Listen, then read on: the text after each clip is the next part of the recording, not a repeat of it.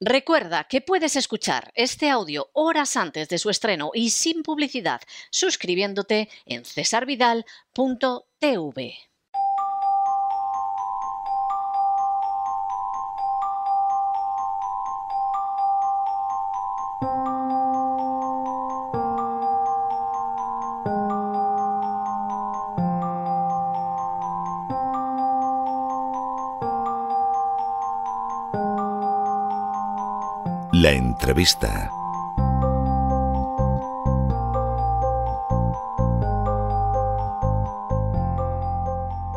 Muy buenas noches. Eh, nos acompaña Mariló, que desgraciadamente es víctima de la vacuna del COVID-19.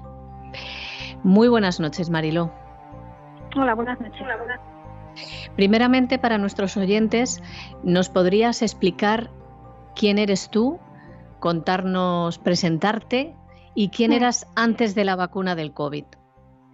Vale, pues a ver, eh, pues eso, me llamo Marilo.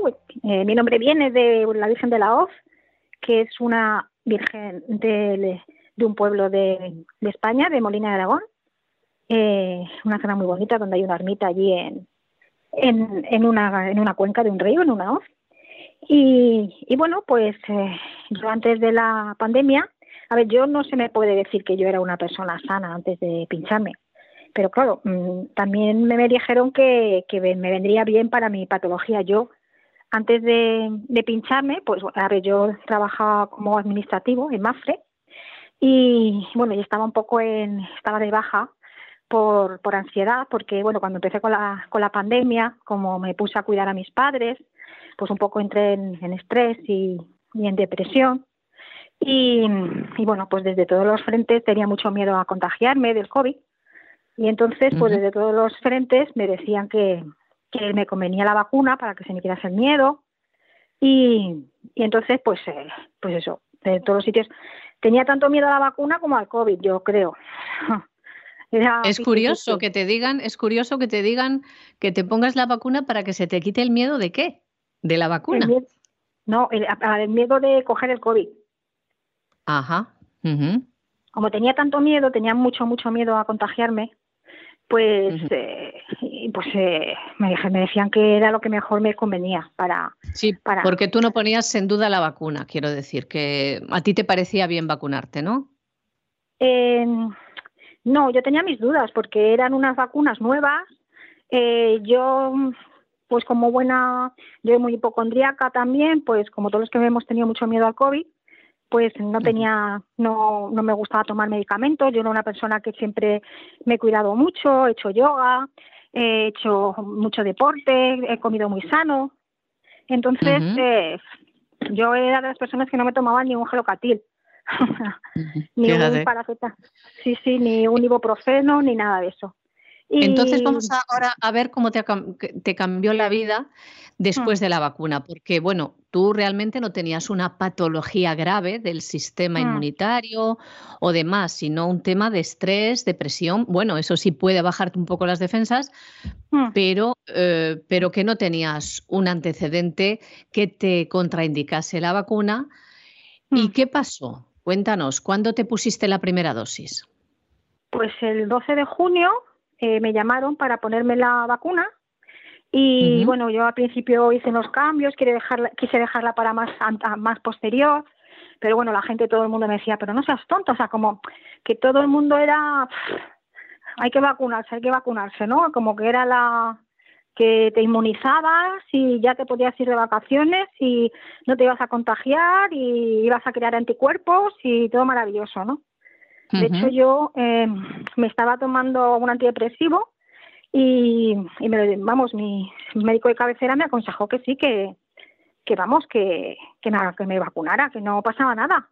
Que además me dijo, me acuerdo que la frase que me dijo dice que era más fácil que yo cogiera el COVID a que me pasase algo por la vacuna. Y que la gente de mi edad es la que estaba en la UBI en esos momentos, en la UFI. Madre mía, ¿qué edad tienes? Yo 49, 48, recién cumplido 49. Los cumplí en Navidad. Entonces, te pusiste mm. esa vacuna y ¿qué pasó? Mm. ¿Qué sentiste? Nada más ponerte la vacuna. pues a ver, fui con muchísimo miedo, de hecho no, no quería ponerme, la estaba con mucho miedo y todo el mundo me, la familia, los amigos, que tenía que ir, que tenía que ir. Y entonces fue como una, un acto de valentía, ¿no? De, voy a ponérmela porque hay que hacerlo y porque es lo que era mejor para mí y para mí y todo eso, ¿no? Y... Vamos, que tuviste una presión por todos los frentes, como muchos ciudadanos. Así es. Sí, sí, totalmente, una presión absoluta. Eh, aparte de los medios de comunicación, como que era agua bendita, ¿no? Eh, yo, de hecho, intenté informarme antes. Eh, le dije a mi médico que yo había tenido algún antecedente de trombocipenia en el pasado. Me dijo que nada, que no pasaba nada, que, que, no, que no pasaba nada, que estaban pinchando a todo el mundo, que no. De hecho, me decía que a mí que no me iba a pasar nada, que adelante. Y, y nada, entonces eh, fui con mucho miedo allí al punto de vacunación. De hecho, lo cambié la fecha para, para ponerla más tarde y, y todo el mundo me dijo que estaba haciendo el tonto, que, que cómo que, que eso no se podía hacer, que porque todo el mundo era como una ansia viva de, de, de, vacunarse, ¿no? Que era como... Entonces, bueno, fui con un poco de miedo allí y había unas amigas de, que conozco de toda la vida y me dijeron que venga, que para que me vacunara, que va, que va a Y nada, y me metieron para adentro, ¿no? Y yo temblando como un flan. Y me pinché ahí, tenía mucho miedo, porque, a ver, yo antes de vacunarme también estuve investigando un poco y mirando y por internet no encontré nada malo en contra. O sea, a ver, como yo creo que lo estaban capando todo, pues Sí, efectivamente. Lo estaban censurando todo y silenciando a los médicos y a los investigadores. Te pusiste, para ir un poquito más, más contando la historia, ¿te pusiste la vacuna y qué pasó? Pues al día siguiente ya me noté mal, me noté como, como revuelta, muy revuelta, como un mal cuerpo, con un malestar mm. muy grande. Eh, eh, pues eso, muy mal, muy mal. Dije, Buah, ya no me pongo la segunda, pero un malestar increíble, como nunca en mi vida. Y, pero dije, bueno, será normal, ¿no? Y nada, al día siguiente también me encontré un poquillo mal, pero bueno, ya se me fue como pasando. Y, y la semana siguiente también estuve más o menos ya mejor. Y luego ya a la semana, como a los 10 días o a los 11, o los 12, que es cuando dice que se empiezan a, a crear anticuerpos, pues empecé a inflamarme toda la zona del abdomen el estómago, toda esa zona inflamada de los órganos. Y, y, entonces ya pues estuve como dos días muy asustada, como un mal cuerpo y un poco asustada y tal. Y ya se me pasó también eso. Y luego lo que pasa que al poco tiempo comencé a ver que me daban alergia a cosas. Eh, me teñía, me daba alergia, comía melón, me daba alergia. Y yo nunca he tenido alergia a nada, ¿eh? O sea, absolutamente nada. Yo era una persona que no me cogía ni un constipado, bueno. Y he tenido perros, eh, gatos, de todo, no, nada, alergia, nada. Y mucho contacto con animales y con campo y nada. Y, y entonces empecé a notar que tenía alergia. Entonces ya, perdona, ya entonces escribí a mi médico, le dije que qué estaba pasando, qué tal, y no me contestaba. Eh, al poco tiempo ya fue lo que más me asustó, que empecé otra vez con las a tener malestar de estómago y como que el estómago no me cabía la comida bien y como que me echaba un poco de comida. Y ahí empecé a encontrar como pequeños trocitos de sangre. Madre mía. Entonces ahí ya me asusté mucho y fui al hospital. Me hicieron una analítica, no encontraron nada y me citaron para una gastroscopia. Eh, en la gastroscopia tampoco encontraron nada y desde entonces pues eh, luego eh, comencé a tener hematomas por el cuerpo, con algunos de ellos con heridas y entonces ya fui a hacerme análisis de inmunidad más específicos y me salieron más o menos todos los valores bien menos uno, ¿no? Uno me salió como el un alterado de auto un, un, un baremo de autoinmunidad que, me mandaron un montón de pruebas que todavía no me he hecho, que es del, por el síndrome de Schorgen o algo así. Y, y entonces, pues nada. Te diagnosticaron, digamos, que podía ser, por esta alteración en la inmunidad, un síndrome, ¿no? Mm, un síndrome autoinmune. Que de te había eh, venido como un síndrome, una enfermedad rara, supongo. Sí, mm, sí, sí. Y, entonces eh, me hicieron también una ecografía abdominal. En la ecografía abdominal no, no encontraron nada. Y desde entonces pues estoy con cosas. Eh, tengo, a ver, todas estas pruebas no me las estoy haciendo porque estoy muy mal. O sea, llevo últimamente que casi no salgo de casa porque, te ha afectado, ¿cómo te ha afectado psicológicamente eh, el hecho de, de, tú estar bien, sana, eh, salvo, mm. bueno, pues los, los, problemas que tuvieras de depresión provocados por el encerramiento, la pandemia, el hecho de tener que cuidar a tus, a tus padres mayores? Pero claro, tú estás teniendo molestias que no habías tenido nunca. Mm, alergias, eh, sangrado, em, hematomas y hasta mm. incluso una posible, una posible enfermedad. Lo que sí te mm. animamos desde aquí es que vayas a hacerte las pruebas para destacar, eh, o sea, mm. descartar cosas y tener algo en firme, ¿no? Para un posible tratamiento, ¿no? Que no, que no te abandones. Ya sé que es complicado, pero, pero, conviene para saber. Estoy súper mal.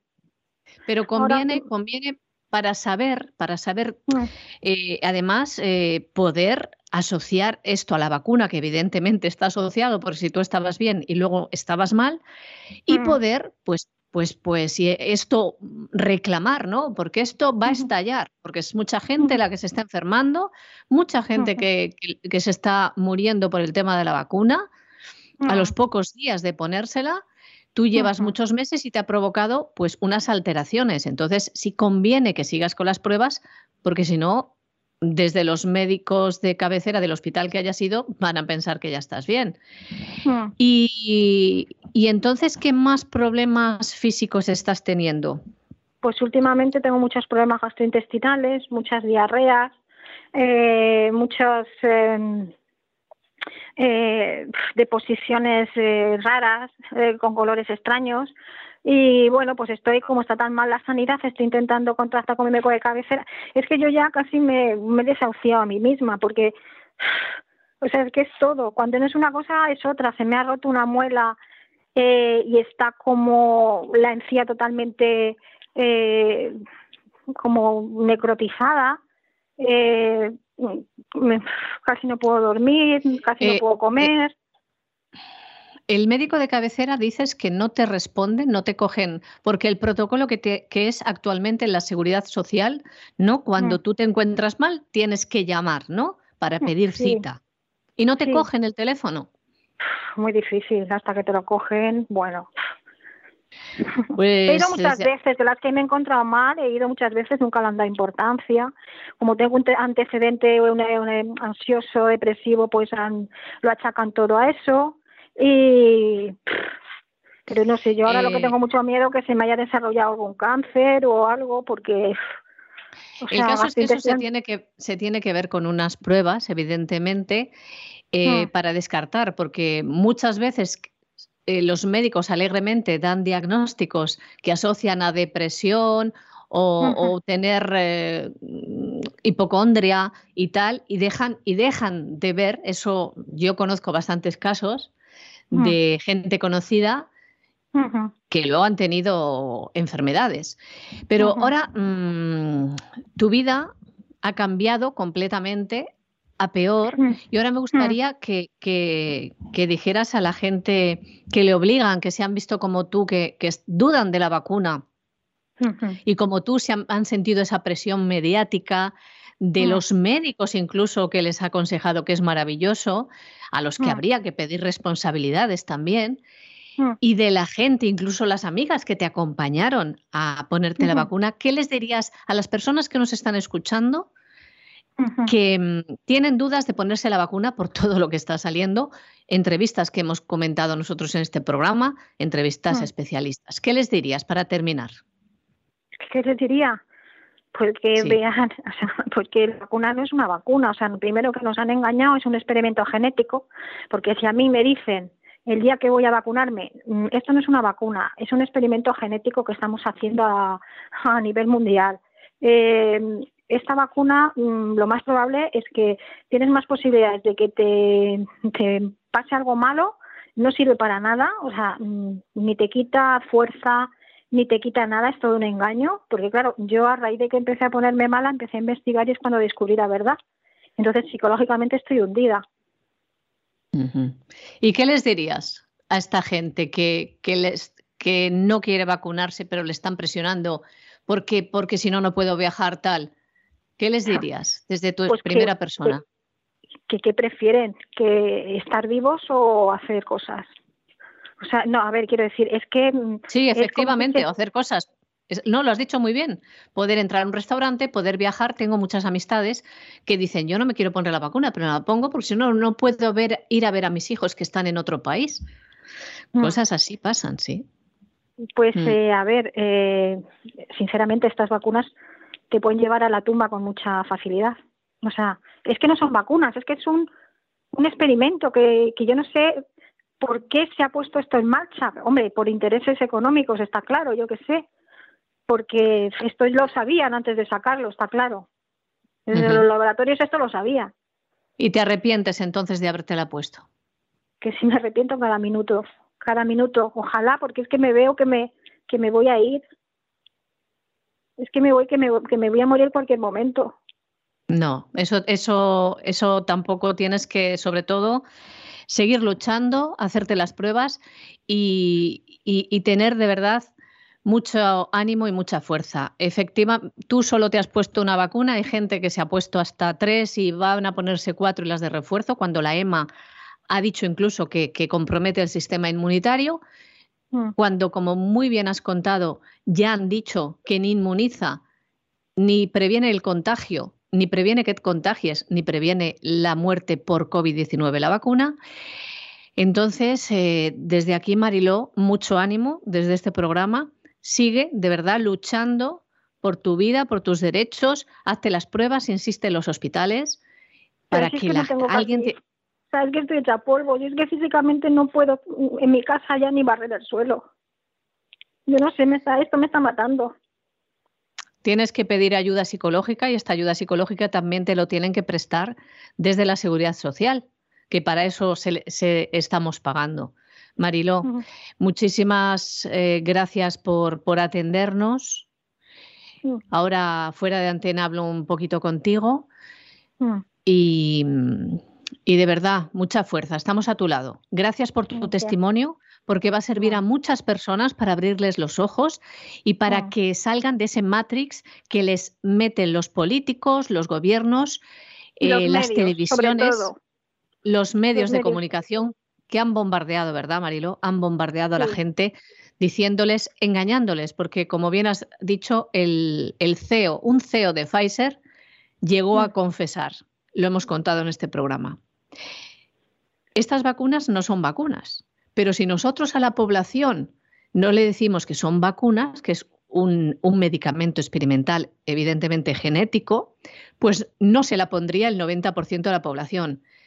Mm. Esto que se llama engañar, porque el término vacuna estamos más familiarizados con él porque nos hemos vacunado toda la vida. O sea, ha sido un engaño en toda regla. Entonces, todos desde nuestro eh, pequeño ámbito, con más o menos fuerzas, tenemos que seguir luchando primero por nosotros, por los que tenemos a nuestro alrededor y por la sociedad en general, para desenmascarar este engaño y para pedir responsabilidades a médicos, etcétera, etcétera, etcétera. Que los médicos también han puesto la vacuna. Tendrían que hacerse responsables y no lo han hecho. Un abrazo muy fuerte, Mariló. Muchas gracias por tu testimonio y estamos en contacto. Un abrazo.